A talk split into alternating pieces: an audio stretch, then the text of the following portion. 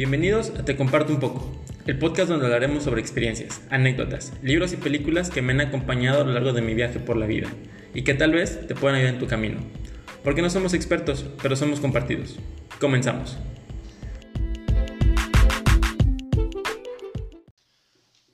Buenos días, tardes, noches. No importa lo que no esté escuchando. Bienvenidos a un capítulo más de este su podcast. Te comparto un poco. El día de hoy estoy con un amigo que ya había estado aquí. Eh, se puede decir que lo sacamos de la banca nuevamente. Él es mi amigo de la secundaria. Es una persona a la que admiro mucho. Es una persona a la que aprecio, a la que quiero. Eric Tech, ¿cómo estás el día de hoy, amigo? ¿Qué onda, amigo? La verdad es que ya tenía rato de, de querer venir otra vez. Ya era tiempo de que me subieras otra vez al equipo y no estuvieras con otra vez ese Alan que ya se quiere adueñar del podcast, ¿no? Pero bueno, me da muchísimo gusto que nuevamente estés de, de regreso con los podcasts. Ya me había cansado de, de, preguntarte cuándo vas a volver a subir el video, cuándo vas a subir otra vez el, el episodio. Y hasta que se dio y me siento muy feliz, muy orgulloso de ti, amigo. Muchas gracias, pero pues ve, digo, nos tardamos, pero ve la producción, ve cómo está el rollo, ya es algo más, más, este, más elaborado. De hecho, sí es lo que vi. Eh, tuve la oportunidad de ver el video de YouTube y me gustó bastante. Me, vi que ya tenías los micrófonos, las sillas. Dije, ah, este vato se tomó el tiempo para planearlo y hacerlo bien. Qué chido. Así es, muchas gracias, amigo. Muchas gracias por estar con nosotros. Y de hecho, antes de empezar, quiero. Hice como una pequeña dinámica en Instagram donde les pedí a, a nuestros seguidores que nos hicieran unas preguntas. No nos hicieron muchas porque apenas tenemos 43 seguidores, creo. Pero salieron dos o tres preguntas que me gustaría contestar. ¿De acuerdo? Eh, la primera pregunta es de, de una persona que conoces también. Es Abril FM67. Uh -huh. Y su pregunta es: ¿Cómo nace la idea de este proyecto? ¿Cuál fue la fuente o el motivo de compartirnos un poco? Creo que esto ya lo he hablado con, contigo y con Alan.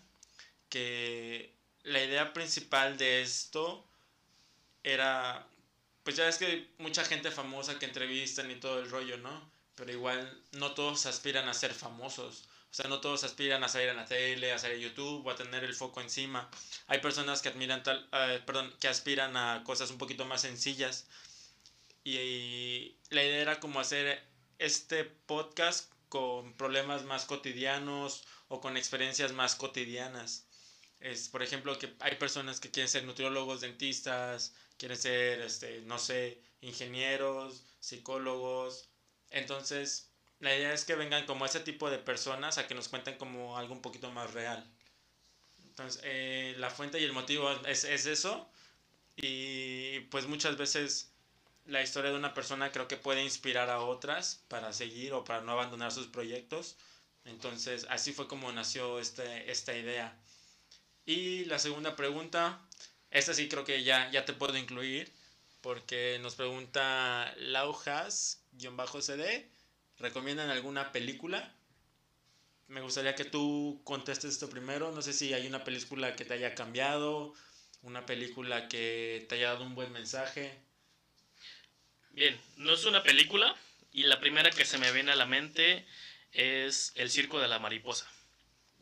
Es una película de Nick Bujic y habla, es, no es una película, es un cortometraje de 10 minutos y habla acerca de cómo a pesar de tus limitantes, a pesar de que la gente muchas veces te ve con menosprecio, tal vez te pueda ver como que no, te, no puedes lograr algo grande, puedes lograr algo maravilloso.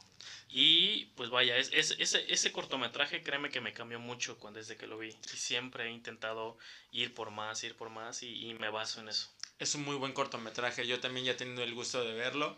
Y sí me gusta como ese... Al principio ni él mismo creía en él. Él, él mismo no... Él mismo se ponía como las limitantes.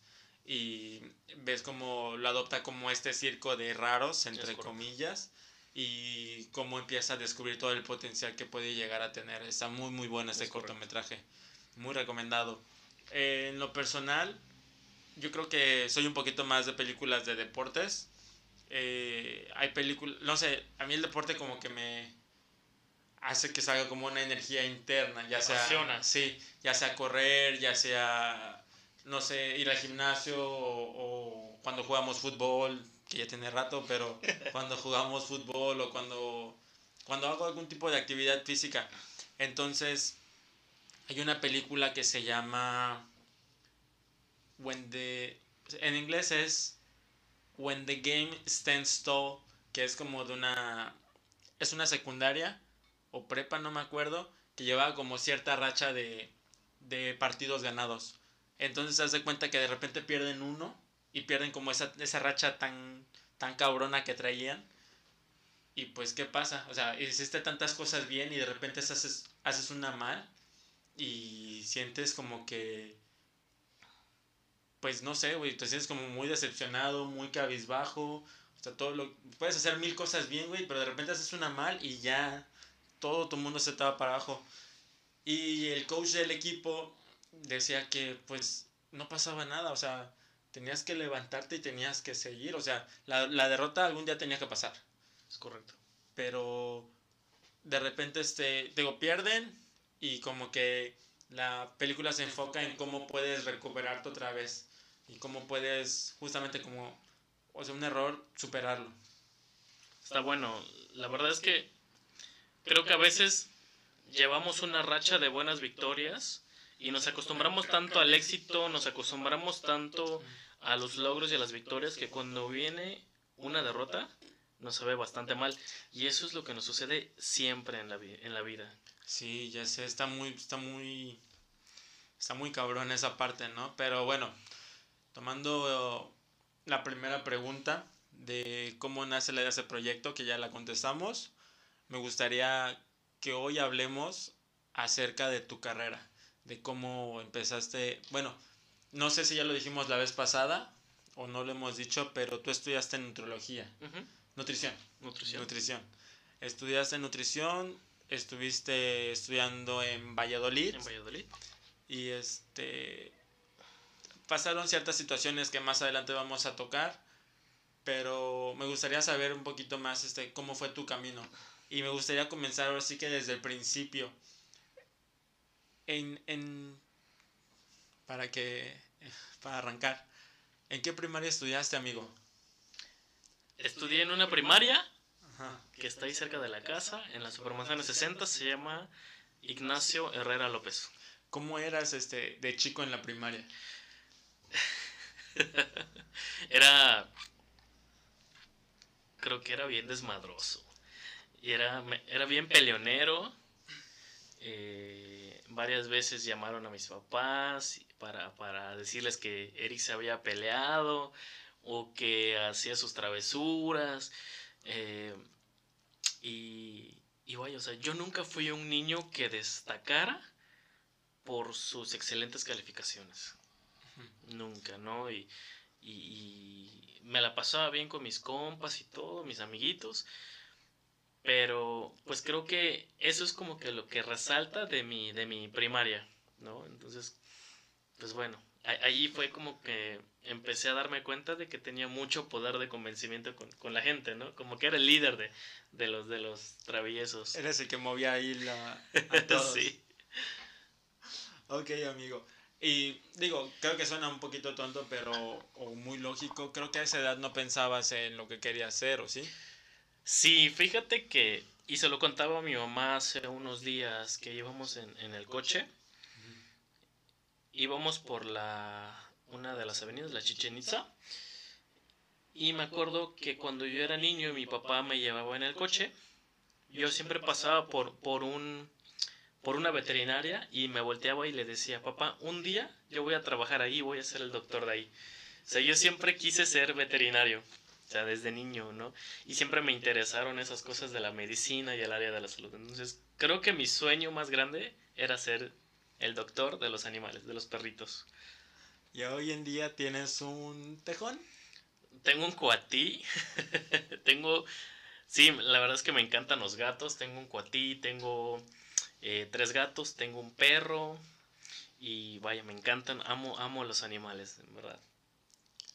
Amigo, bueno, y ya pasas la primaria y de repente ya la secundaria, que es donde nos conocemos. Nos conocemos tú, eh, Alan, otros amigos que de repente nos, nos juntamos,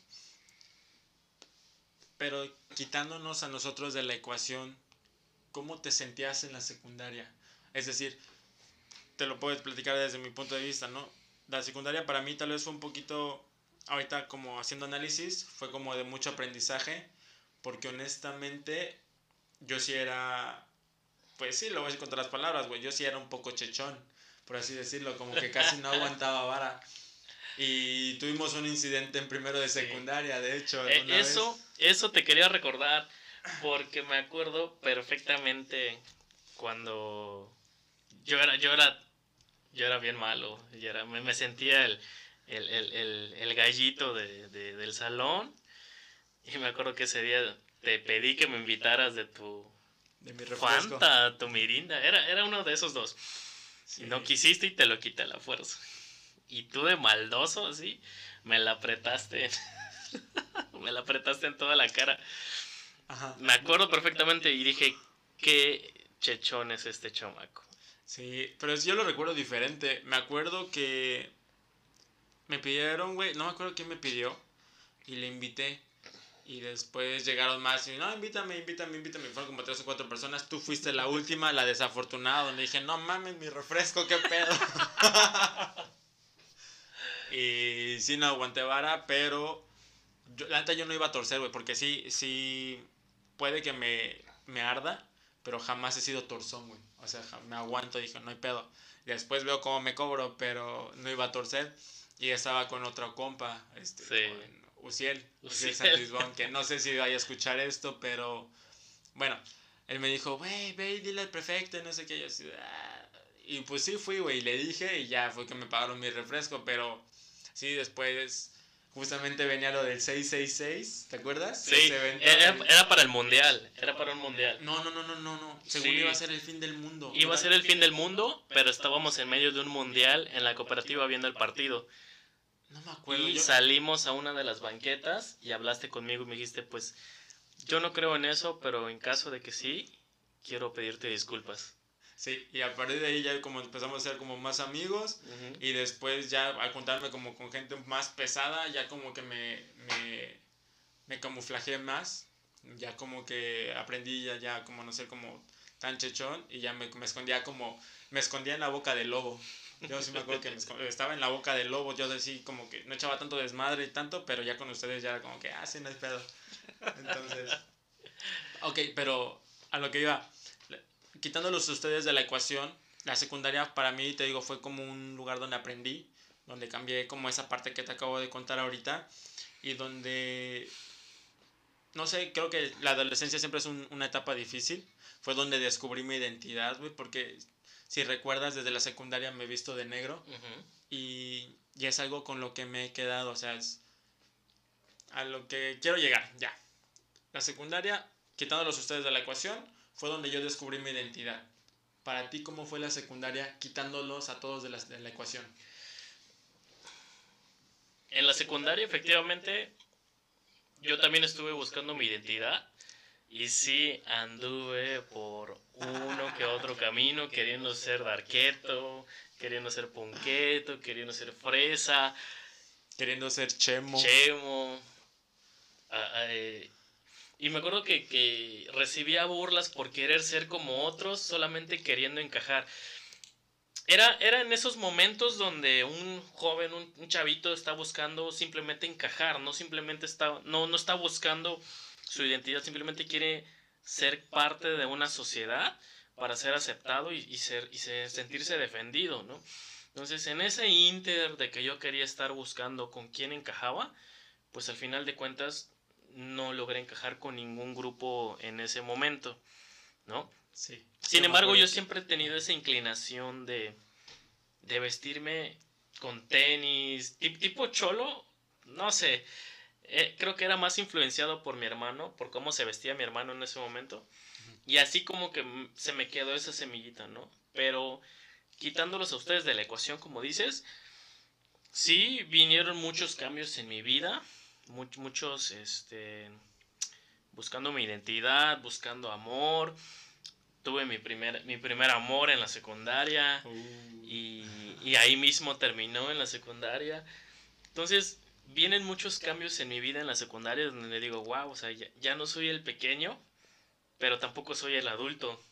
Sí, es un limbo muy extraño estar en la secundaria. Sí, definitivamente. sí, justamente ya no, eres, ya no, eres, tan chiquito, pero tampoco eres tan, tan adulto, ¿no? Y sí es como...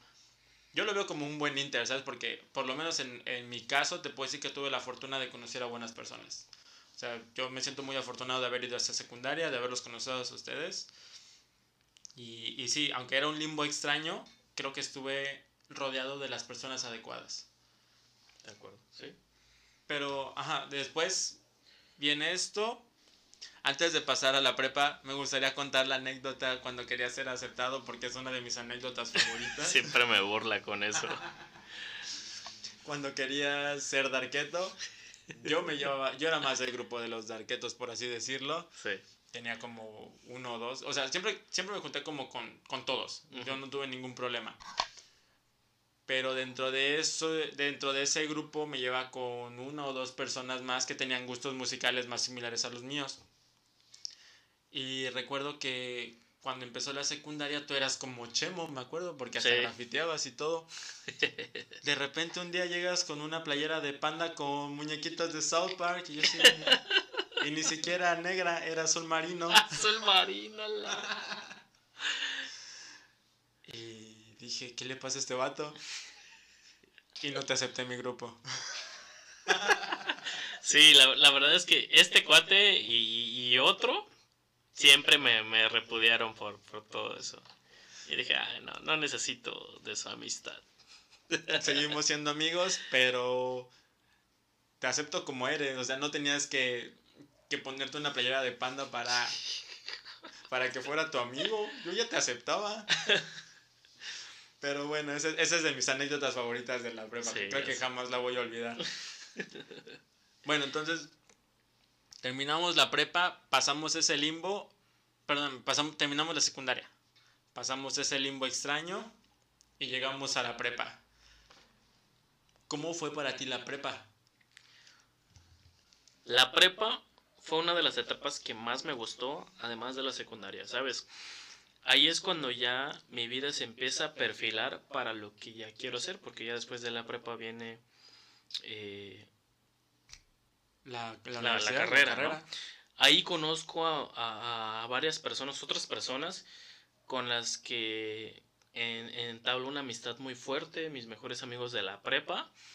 Eh, y vaya, me gustó, me gustó muchísimo porque era totalmente diferente, era una vuelta de 180 grados y ya eran personas diferentes, con gustos diferentes, ya no eran mis amigos de la secundaria y me sentí en cierta manera en ceros o iniciar de nuevo y, eso me abría la oportunidad de, ahora sí ser de arqueto. no, no, no, no. Ahí, ahí ya como que ya no me importaba cómo vestirme, ¿no? Pero sí, Este, pero sí, me ayudó bastante a definir qué era lo que yo quería, porque mientras yo estaba, fíjate que en la, en en la prepa yo estudié turismo. Entonces me fui enamorando de lo que es la gastronomía, la atención al cliente, también vi el tema de servicios de coctelería y todo eso. Entonces, toda una carrera fusionada que me gustó muchísimo, pero no llenaba mi, mi vacío, ¿sabes? No, no era lo que yo quería, porque yo siempre estaba seguro de que quería ser veterinario, ¿no? O en alguna carrera de la salud. Entonces, como me gustaba cocinar y me gustaba el área de la, de la cocina, pues ahí fue cuando decido eh, elegir la carrera de nutrición, ¿no? Entonces, pero, pues ahí fue cuando yo fui definiendo ya mejor como ser este, individual, que era lo que yo quería. Entonces, la prepa fue un, como una catapulta para yo poder perfilar mi vida. Oye, y haz de cuenta ahorita que, que comentas que puedes empezar desde cero. ¿Hubo alguien de la secundaria contigo en, en, bueno, ya sea en la carrera o en cuando llegaste a la prepa? Sí, habían otras personas, pero estaban en otros salones. Ok. Ah, te tocó solo. Me tocó solito, entonces. Y a varios de la carrera, de otros salones, pues sí los, los juntaron y. Pues bueno, o sea, sí, sí estuvo sí los veía y platicaba con ellos, pero nada más de lejitos. Fue complicado, o sea, para, para ti entrar a un lugar donde no conoces a nadie, fue complicado. Digo, yo, yo lo veo pero te veo ahorita, ¿sabes? Antes no sabía, a pesar de que nos llevábamos y todo, pues una vez que ya te acercas a alguien y haces una amistad, ya no, ya dejas de ver como esos aspectos como básicos. A lo que quiero llegar es, ¿fue fácil para ti hacer como amistades entrando a un lugar nuevo? No, fíjate que no. Si algo soy, soy muy risueño y eso me ayuda mucho a entablar amistad con las personas, ¿no? Sí soy un poco tímido, un poco introvertido cuando no conozco, pero dame un par de días y ya soy el alma de la fiesta, ¿no? Ya, ya hablo con todos, trato de, de, entablar relaciones y conocer a la gente, ¿no? No me quedo callado, nunca ha sido un, un, obstáculo el poder conocer a gente nueva. Ok, y ahora sí llegamos a lo que nos atañe el día de hoy. Terminas la prepa, está la graduación y te vas a Valladolid a estudiar. Quiero que me cuentes uno, ya me medio dijiste ahorita, pero ¿qué, ¿cuál fue el detonante para decir ya nutrición? Porque no sé si en lo que hemos platicado tal vez fue una decisión que tomaste al chingadazo porque justamente se te acababa el tiempo y tenías que ver a dónde te ibas a ir a estudiar o fue una decisión como muy consciente que tú tomaste de me voy a Valladolid a estudiar porque digo hasta eso te fuiste a otro lado a estudiar creo que mi decisión de irme a otro estado a estudiar no está tan lejos, está a dos horas y media de aquí, pero pues es irme a vivir solo, ¿no? Y parte de la decisión estuvo influenciada desde que desde que fui niño, como a los nueve años, me acuerdo, me acuerdo que un día estaba jugando y en una de esas pasaban los comerciales del IFE y yo dije, cuando yo tenga 18 años y saque mi credencial para votar, me voy a ir a vivir solo a otro lugar. O sea, como que, y lo dije y siempre lo mantuve. Entonces, cuando cumplí los 18 y se acercaba esa, esa elección, eso influyó mucho para que yo pudiera tomarla, ¿no? Fue un poco más fácil, ¿no? Ya, ya no decir, ay, pero es que voy a estar solo. Creo que esa decisión de niño o esa, esa declaración que yo hice ayudó mucho a que yo me preparara de antemano a ser independiente, a no depender de mi mamá para lavar mi ropa, para cocinarme, ¿no? que era lo básico que uno tiene que aprender. Entonces, parte de eso fue esa, esa, declaración que yo hice de niño y me lo, me lo repetía constantemente, ¿no? Siempre he querido ser independiente. Que no importa qué tan lejos o qué tan cerca estés, creo que siempre vas a depender de tu mamá en cierto aspecto, ¿no? Digo, tal vez ya no estás viviendo con ella, igual tú dices, está dos horas y media, pero pasa algo y para ver a tu mamá o para ver a tu papá, tienen que pasar dos horas y media. De hecho, como al primer año de la carrera, pues yo me moví en bicicleta, ¿no? Pura bicicleta. En una de esas choqué con mi bicicleta contra una moto de frente y me estaban llevando a la cárcel por haber chocado que según, porque yo iba en bicicleta en sentido contrario. Y así de, pero si yo vengo normal, o sea, no vengo. Y, y el otro chavo estaba borracho. Y me estaba llevando a mí, entonces yo entré en pánico hasta que ya, ya me habían subido a la camioneta de los policías y el vato así declarando y todo con su aliento y eso, ay no manches. Entonces logré ponerme de acuerdo con el vato. Y ya que terminaron todas las cosas, le llamé a mi papá y le dije, ¿sabes qué? Me pasó esto, esto, esto. Y estoy endeudado, no sé por cuánto. Y me puse a llorar y me quebré como no tienes idea. Y lloré y lloré y mi papá al otro lado del teléfono solamente me decía, tranquilízate, por favor, no pasó nada, estás bien. Tengo unos raspones, pero no pasa nada, ¿no? Entonces, en ese momento que yo estaba en, la, en, la, en la camioneta de la policía, decía, estoy solo, no tengo a nadie. Y, y eso fue un golpe duro, pero ahí entendí que sí tenía que ser más prudente con mis acciones y lo que yo hacía estando allá, ¿no? Oye, pero ahorita como me cuentas eso, ¿crees que tú tuviste la culpa? Definitivamente no, pero son cosas imprevistas que pueden suceder. Creo que son cosas que igual también puedes evitar, ¿no? Digo, tal vez no lo viste en el momento o tal vez no es como el mejor ejemplo, pero hay cosas que si puedes prevenir, que mejor hacerlo así, ¿no? A lo que voy es, tal vez, en vez de salir a tomar cuando estás solo, pues tal vez tienes que ver con quién te, vas a juntar. No sé si, si, me explico. O sea, hay pequeñas decisiones que pueden hacer la diferencia cuando llegan a, a presentarse estas situaciones. Efectivamente. Si ese día yo hubiese decidido circular en el, en el sentido normal, creo que no hubiera sucedido. Pero bueno, son experiencias que nos, que nos, van, que nos van ayudando. Entonces, quedamos en que te vas, o sea, ya tomaste la decisión, te fuiste, estás allá. ¿Y cómo fue el proceso? O sea, cuando entraste a la universidad, ¿cuál fue tu primer pensamiento una vez que llegaste como al, al edificio, por así decirlo? El primer día de clases. Cuéntame de tu primer día de clases. Wow, el, el primer día de clases me acuerdo que eran cursos propedéuticos. ¿Ibas con tu mochila llena de ilusiones? sí. Con mi lápiz, mi pluma y mi mochila llena de ilusiones. Justamente así. Y fíjate que como que tenía esa espinita de querer sobresalir.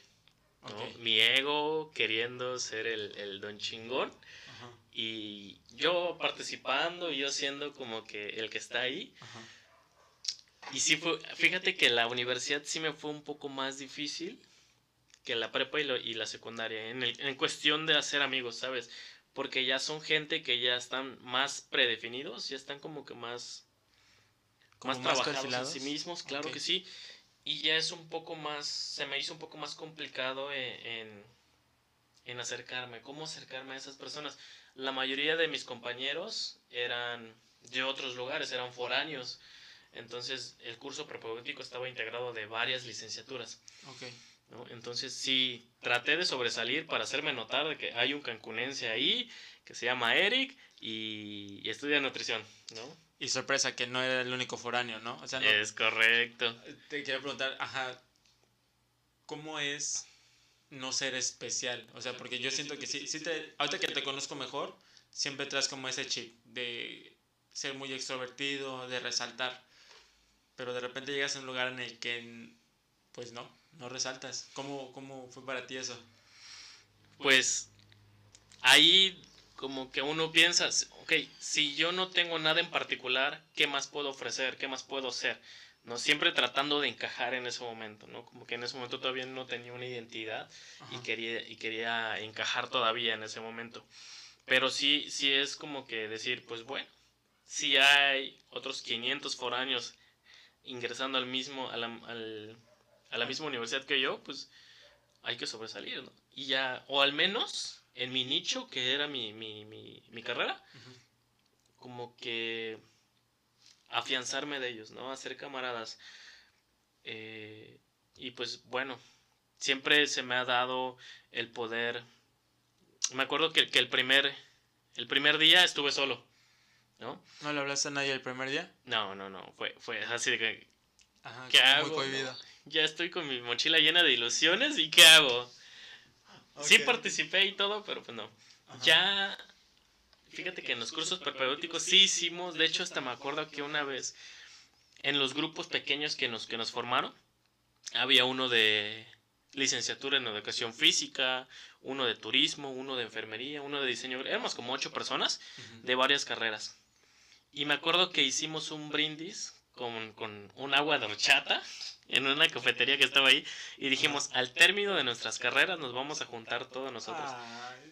y así, ay, mi vida. Ay, bebé. no, pero, o sea, entiendo que es como la motivación que tienes al momento. Me acuerdo que también cuando empecé la carrera, este, éramos treinta y tantos en un saloncito y todos nos mandaban mensajes de, no, sí, vamos a darle, eh, vamos a terminar esto, vamos, vamos a terminar esta, este compromiso, eh, vamos a terminar este, para tener un futuro mejor, bla, bla, bla. De esa generación terminamos seis personas. No manches. Pero sí sé cómo es como esa, esa ilusión. Me imagino que es un poquito difícil ver cómo poco a poco se van saliendo, poco a poco se van yendo. Porque la otra vez también escuchaba, o sea, dentro de todo, dentro de tal vez todo lo malo o, o que no hay como campo para trabajar o que no están bien pagadas las carreras, seguimos siendo gente privilegiada, porque no todos tienen como esa, esa oportunidad de, de estudiar una licenciatura. ¿no? Es pero, correcto. Pero bueno, entonces hicieron su brindis y, ¿qué pasó? Como terminó el curso propedéutico, empezaron las clases normales y dos de esas personas se fueron de, de Valladolid, dejaron de estudiar, ¿no? Y, y pues bueno, o sea, ya seguía viendo a mis compañeros del, del, curso introductorio, pero ya en ese momento conozco a mi mejor amigo de la universidad, se llama Josué, y este, y ahí es como que, me acuerdo, porque fue como que un match, fue como un match de decir, ok, éramos los únicos dos hombres del salón. ¿Qué? ¿Eran puras mujeres estudian nutrología? Sí, puras mujeres. La mayor parte de, éramos dos personas contra 18 mujeres. Ok. No, éramos, éramos tres hombres, pero el otro era así como que el, que estaba en, la esquina y nos hacía notar. Y pues él y yo empezamos a, a, platicar, a salir y toda la onda.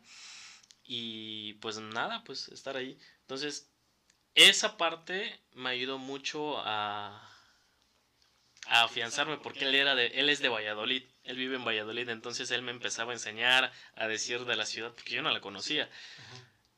Y él, él como que me ayudó mucho a, a, sentarme ahí en ese lugar, en ese grupo, ¿no? Adaptarte más a, al lugar donde llegabas.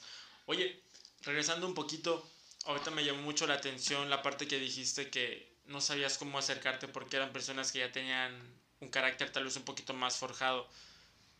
¿Crees que entraste a la carrera todavía como con esa parte de, del adolescente? ¿Me explico? O sea, como no tan maduro, por así decirlo. Sí, de hecho, eh,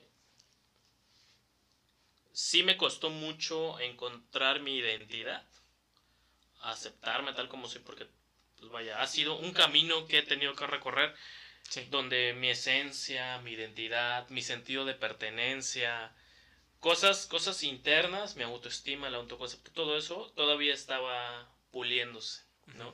Entonces, cuando yo llego y veo que hay otras personas, tal vez porque eran en estaban en su mismo modo de hermetismo, no se, no se permitían abrirse o eran más introvertidas, ¿no? Eh, varias de las personas que yo conocí que, que, son de eran de pueblitos de ahí cerca de Valladolid pues sí eran más introvertidas que uno que uno que, venía de ciudad y sí era un poquito más difícil entablar una amistad o iniciar una conversación con ellas porque ellos eran así bastante tímidos no más escondidos es correcto pero sí habían otras personas que también eran de la ciudad o eran de otros de otros lugares que sí eran más extrovertidos y con ellos fueran con, los que ya nos afianzamos, ¿no? Oye, amigo, me da mucha curiosidad, ¿por qué Valladolid? o sea, ¿porque estaba cerca o porque ahí estaba la carrera? Porque con nutrición creo que también en Cancún la puedes encontrar, ¿no? Sí y no. En ese momento estaba la carrera en La Salle, pero la carrera estaba combinada con gastronomía. Era una licenciatura en nutrición y gastronomía. Ok. Entonces cuando yo estaba viendo el temario, pues habían más, era más enfocado a la carrera de gastronomía, ser prácticamente un chef y era, tenía como un año de haberse implementado, entonces no es tan buena, las carreras nuevas no son tan buenas cuando son recién implementadas. Y vi que la carrera de nutrición ya tenía 11 años en Valladolid, aparte de que le pedí ayuda a una nutrióloga amiga que tenía por la iglesia, y me acuerdo que fui con los temarios y le dije, mira, estos son los temarios de las universidades. ¿Qué me, qué me sugieres? Y ella empezó a examinarlos, me dijo, este te conviene más. Era en Valladolid. Y era en Valladolid, ¿no? Era por la cercanía, era porque allá está la casa de mi abuelita, donde yo iba a poder rentar. Y era porque era una ciudad bastante barata y aparte la colegiatura de la universidad sí estaba bastante accesible, ¿no? Entonces, haciendo cuentas con mi papá, la, lo que yo me iba a gastar en una colegiatura mensual en La Salle, que era la única universidad que la tenía, me lo gastaba todo, todo eso eran como 6 mil, 7 mil pesos al mes eso me lo gastaba con colegiatura, comida, pasaje y todo lo que yo necesitaba en Valladolid. algo más completo. O sea, la, sola colegiatura de la Salle te, alcanzaba para cubrir todo el mes en Valladolid. Es correcto. Ok, ok. espera, se me fue la otra pregunta. Ah, ya, discúlpame. Antes de, de continuar con esto, me gustaría también que me hables un poquito de, porque tú al igual que Alan, fuiste foráneo y, viviste solo. Me gustaría, de ver, me gustaría que nos compartieras porque tal vez hay personas que nos estén escuchando que estén pensando en estudiar una carrera de lo que sea pero también se quieren a otras ciudades. Entonces, igual como para prepararlos para ese proceso, me gustaría que nos contaras también cuando llegaste al lugar donde ibas a estar, la casa de tu abuelita. ¿Cómo fue para ti esa primera noche fuera de, lejos de tu mamá, de tu papá? Y digo, sé que estabas con tu abuelita, pero nunca es lo mismo. De hecho, no estaba, no estaba con mi abuela, estaba solo. Ah, caray. Mi abuela pues vive, vivía aquí en Cancún y solamente visitaba la casa cada dos meses, me iba a visitar, iba a ver cómo estaba su casa y ya, se regresaba. Iba, estaba dos días y ya estaba. Ok. Pero me acuerdo que eh, esa noche yo llegué. La primera noche no la voy a olvidar porque me puse a llorar muy feo. Ok. Según. Yo, yo, yo siempre he tenido el hábito de orar en las noches. Y me acuerdo que me fui. Ya, ya en la soledad. Me fui a. a. a orar. En uno de los rincones de la casa. Y esa casa como que siempre me había dado miedo o, cierta incertidumbre porque, pues no sé, o sea, desde niño, yo me acuerdo que desde niño me daba, me daba como que esa, esa sensación de tener inseguridad, ¿no? Y llegar solo a ese lugar y dije, bueno, pues me voy a encomendar a Dios y voy y oro y no pude orar, o sea, literal me la pasé chillando y llorando y llorando. No voy a estar mis, no van a estar mis papás, mis hermanos, mis amigos, a nadie, nadie. Y estoy solo y lloré y lloré y lloré y lloré mucho.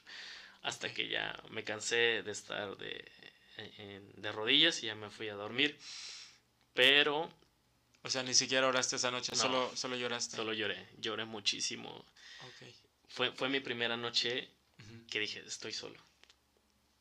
Fue como un golpe de, una bofetada de realidad, por así decirlo, ¿no? sí, en eso, hasta cuando lloraba decía, pero te querías vivir, a, venir a vivir, y no sé, y me empezaba a acordar de lo valiente que yo me hacía, ¿no? Pero cuando ya llegas en ese momento, pues sí ves la, realidad de que nadie te va a cocinar, nadie te dice, Uy. No es tan fácil, ¿no? Es más fácil decirlo que hacerlo. Es correcto, sí. Pero... Ajá para esas personas que se están pensando ser foráneos, estudiar en otro lugar, háganlo. Si ustedes tienen el anhelo de hacerlo, háganlo. La verdad es que es una experiencia de vida que te ayuda a madurar bastante, que te da momentos increíbles, que aprendes a amar tu soledad y eso te ayuda a ser una persona mucho, mucho más accesible, te ayuda a ser una persona mucho más madura, a valerte más por ti mismo y obviamente pueden puede que lleguen a, ocurrir ciertas incidencias, ¿no? Problemas como el de la bicicleta, eh, o que se me olvidan las llaves adentro de la casa y no puedo entrar. Eh, me pasaron un montón de cosas, ¿no? Pero son problemas que te van a hacer madurar y te van a ayudar a forjar tu camino y tu identidad. Amigo, dos consejos que te hubiera gustado que te dieran antes de irte a vivir solo. wow, o sea, yo creo que no serían solo dos, hubieran sido un montón. Pero ¿cuál es tu, o sea, los dos, bueno, dame tres, o sea, que te hubiera gustado, ay, me hubieran dicho esto antes de venir a vivir solo. Aprende a cocinar con mejor sazón. Nunca dejes una tarea, sea lo que sea, cualquier tarea de la escuela o o, de tu casa para después. Siempre, siempre hazlo antes. Siempre adelanta lo más que puedas. Y sé valiente.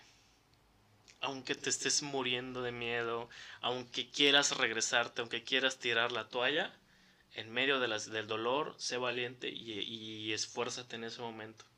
Alguna vez escuché la frase de donde están, ¿cómo era? donde están todos los motivos para decir que no, están los mismos motivos para decir que sí. Si me explico? O sea, cuando dices,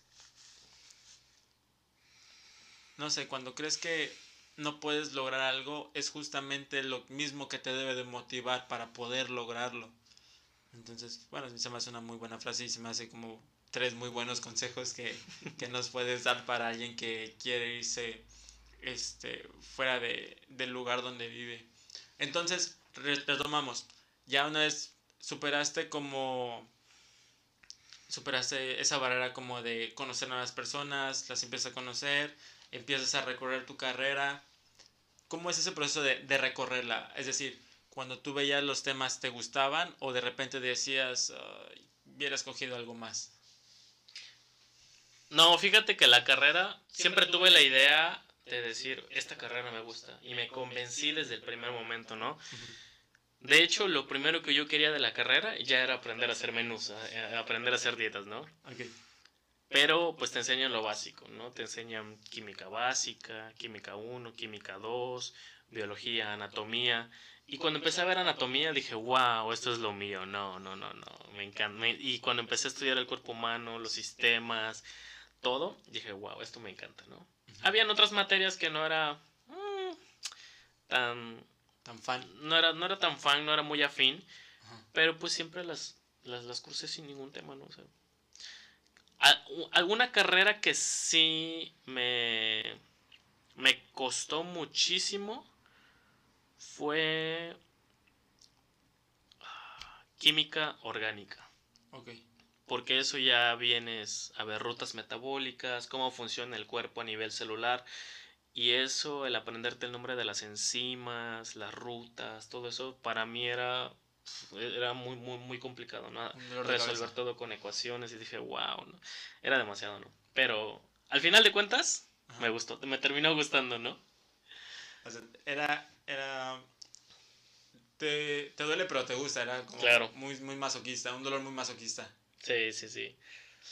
Ok, amigo, entonces termina, terminamos, o sea, terminas la carrera, pero pasa algo muy interesante y esto es lo que... Es lo que quería hablar contigo, que aquí entre nos, nos echamos carrilla de ello, pero me gustaría tomarlo esta vez de manera seria sea, tomaste, la, tomaste la carrera, pero no te, no te titulaste. O sea, ¿qué pasó? O sea, ¿por qué, por qué después de tanto esfuerzo, tanto esfuerzo de tanto, tantas lágrimas tal vez, de, de, tantas situaciones por las que pasaste, ¿por qué no te titulas? ¿Por qué no? es algo que yo me pregunté mucho, mucho tiempo. ¿Por qué no lo hice? ¿Por qué cuando tuve la oportunidad no lo hice? Tuve una, dos, tres, cuatro oportunidades de hacerlo, no lo hice y lo empecé a hacer. Yo me iba a titular por tesis y de hecho el tema de mi tesis me había gustado muchísimo. Era química orgánica, ¿no? Y, oh, pero pues dije voy a aceptar el reto, ¿no? No lo hice porque una me ganó mi procrastinación. Siempre lo dejé al último. Siempre lo dejé. Y al momento en mis tiempos de entrega, en mis avances de mi tesis, pues lo entregaba mal o no lo hacía. Entonces, no es lo mismo trabajar en una tesis durante un mes entero que trabajar una noche antes. O sea, la entregas, pero la entregas horrible. Entonces, eso hizo que mi sinodal me dijera, sabes que no, no pasa tu tesis. Y pues dije, cuando ya tuve mi primer fracaso, como según yo, entre comillas, me había esforzado y no lo había logrado, me desanimó mucho. Entonces me dijeron, tienes la oportunidad de revalidarla, pero en, tantos, en tanto tiempo. Pero pues igual ahí fue cuando dije, ah, pues todavía tengo tiempo. Mira, si es en tantos meses, sí la acabo en uno o dos meses, ¿no? Pero pues es ese, ese de mañana lo hago, mañana me siento, mañana me siento. Igual mi, mi sinodal, igual como que dejó de darle seguimiento porque vi mi falta de interés, ¿no? Creo que en este momento de mi vida, cuando digo, ok, tengo mi tesis inconclusa, pues es cuando estoy en, en, en una etapa de comodidad, ¿no? porque yo ya estaba en mi año de, servicio social y lo único, de lo único que yo me preocupaba era de, de ir a mi pasantía de 7 de la mañana a 3 de la tarde y ya luego es tener toda la tarde el día libre. Y no lo hacía porque siempre decía, tengo tiempo, tengo tiempo, tengo tiempo. Procrastinaba mucho. Y, y eso es como que uno de mis más grandes males, la procrastinación, ¿no? Trabajo mucho en eso. Ok. Entonces, pero, digo, esa fue la parte seria del podcast. Para quienes nos están viendo en YouTube, vieron cómo nos cambió el semblante, porque la verdad es que sí es como un tema mm, muy serio realmente. Y creo que sí pasa mucho que dices mañana, o sea, a mí no me tocó hacer tesis, me tocó hacer como algo similar, que ahorita ya lo llaman como proyecto. Pero yo me acuerdo que sí, ese cuatrimestre de la, de la carrera, yo sí estaba como muy presionado. Yo sí me, me desconecté y me puse a hacer por lo, diario, todos los días, por lo menos una página, o hacer investigación, o hacer esto, o hacer lo otro. Hubieron cosas que sí saqué a chingadazo, pero pues fueron cosas ya muy mínimas, o sea, como fotos o como direcciones, o sea, como cosas que ya muy no tan importantes diría yo dentro de la, del proyecto, pero toda la estructura, lo más importante que tenía que sacar, yo sí lo, lo saqué así. Pero bueno, terminamos esa parte. De repente regresas a Cancún y empiezas a trabajar en algo que... Empiezas, empezaste en los hoteles, si no me equivoco. Fíjate que empecé trabajando con mi mamá. Ok. Empecé ayudándola en el puesto de salbutes que tenemos. Y estuve trabajando con ella tres meses. Y de ahí dije, no puedo más. Decidí, le pedí ayuda a un amigo que es chef. Dijo, oye, ¿no tienes una vacante por allá con alguno de tus conocidos? Me dijo, sí, déjame hacer unas llamadas. Y al día siguiente me dijo, ¿sabes qué? Tienes una entrevista con el chef de un hotel en la Riviera Maya. Antes de que continúes con eso, ¿cómo fue para ti regresar de Valladolid dentro, entre comillas, derrotado, por así decirlo? Fíjate que no regresé derrotado. No, no me sentí derrotado porque, pues dije, todavía tengo tiempo. Es que te digo que me dieron varias oportunidades. Dije, lo voy a hacer y lo voy a hacer. Y mientras me enfoco y mientras hago otras cosas, pues dije, bueno. Entonces, trabajo con mi mamá esos tres meses en, en el puesto. De ahí me cruzo a trabajar al hotel. Y pues en ese tiempo todavía tenía ese tiempo, esa oportunidad de hacerlo, pero igual, nuevamente, lo voy a hacer después, lo voy a hacer después, ¿no? Y ahí es cuando me de mi enfoque de tener esa carrera de, nutrición, como que se va perdiendo esa pasión. No quiere decir que, que ese deseo intenso que todavía tengo en mi corazón de, de ser nutriólogo de aplicar, de, de, ser docente de la, de la, carrera haya desaparecido. Pero como que esa pasión, esa... Como todo ese impulso que traías, Sí, ese impulso va disminuyendo. Y conforme te vas enfocando en otras cosas, te vas interesando y vas, y vas como que agarrando tu caminito, ¿no? Yo me acuerdo que cuando estaba en la... Bueno, yo trabajo desde que voy en la primaria. Trabajo entre comillas, porque pues ustedes lo saben, yo me iba con mi papá a la, mi papá es contratista, yo me iba a las obras que tenía y yo fui ayudante de plomero, albañil, bla, bla, bla. A lo que voy es, cuando yo estaba en la secundaria, hubo un tiempo que también trabajaba y estudiaba y el miedo de mis papás era de que dejara la secundaria porque empiezas a ganar dinero. Para ti fue así, o sea, el, tal vez perdiste como ese impulso, ese enfoque, porque además de los problemas que vas teniendo, empiezas a ganar dinero. ¿Crees que el haber ganado, empezado a ganar dinero, te afectó mucho en esa parte? Sí, definitivamente porque pues teniendo dinero te sientes poderoso. Más esa edad, ¿no? Digo, tenemos cuánto, 18, 19 años? Tenía 21 años. No, tenía 23. Tenía 23 años. Perdón, que ante la ley ya eres mayor. Claro. Pero... Pues seguí bajo el techo de mi mamá y... Ajá, y pues vaya, o sea, regresas de una vida donde tú ya eres independiente, entre comillas, donde ya te vales por ti mismo, donde nadie te lava tu ropa, donde tú te cocinas, donde tú ves por ti mismo, y el tener un trabajo para ti, donde, donde ya empiezas a ganar tu dinero por ti mismo y dices, wow, o sea, me gusta, ¿no? Y aparte, pues, empezaba a aplicar mis conocimientos de la carrera y como que dije, sí la armo aquí, ¿no? O sea, de ser cocinero en un, en un, en un hotel, pues digo, puedo escalar a otras áreas como higiene de los alimentos, porque vaya, en el hotel se, también se utilizan a, los nutriólogos para ver los, los distintivos. ¿no? Entonces dije, aquí puedo escalar, ¿no? Y puedo entrar a una brecha para, para decir que soy nutriólogo, para decir, pero mi... Pero, pues vaya, o sea, dan varios giros la, la vida y de un día para otro me encontré simplemente durmiendo, despertando y trabajando. O sea, todo mi, todas mis 24 horas eran trabajar y trabajar. Y ya no tenía vida, o sea, había veces donde descansaba cada tres, tres semanas, dos semanas y ya no me estaba gustando. Es muy pesada la hotelería. Sí, pesadísima.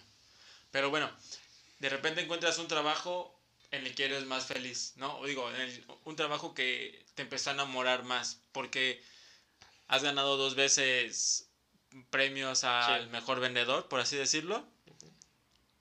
Y por lo poco que hemos platicado o lo que hemos llegado a platicar, te gustaría tener un crecimiento en, en por lo menos en ese ámbito. Es correcto. Sí, de hecho, como lo platicamos en, en el primer capítulo donde estuve invitado, pues encuentro el trabajo en, en, un banco y honestamente pues yo no sabía nada.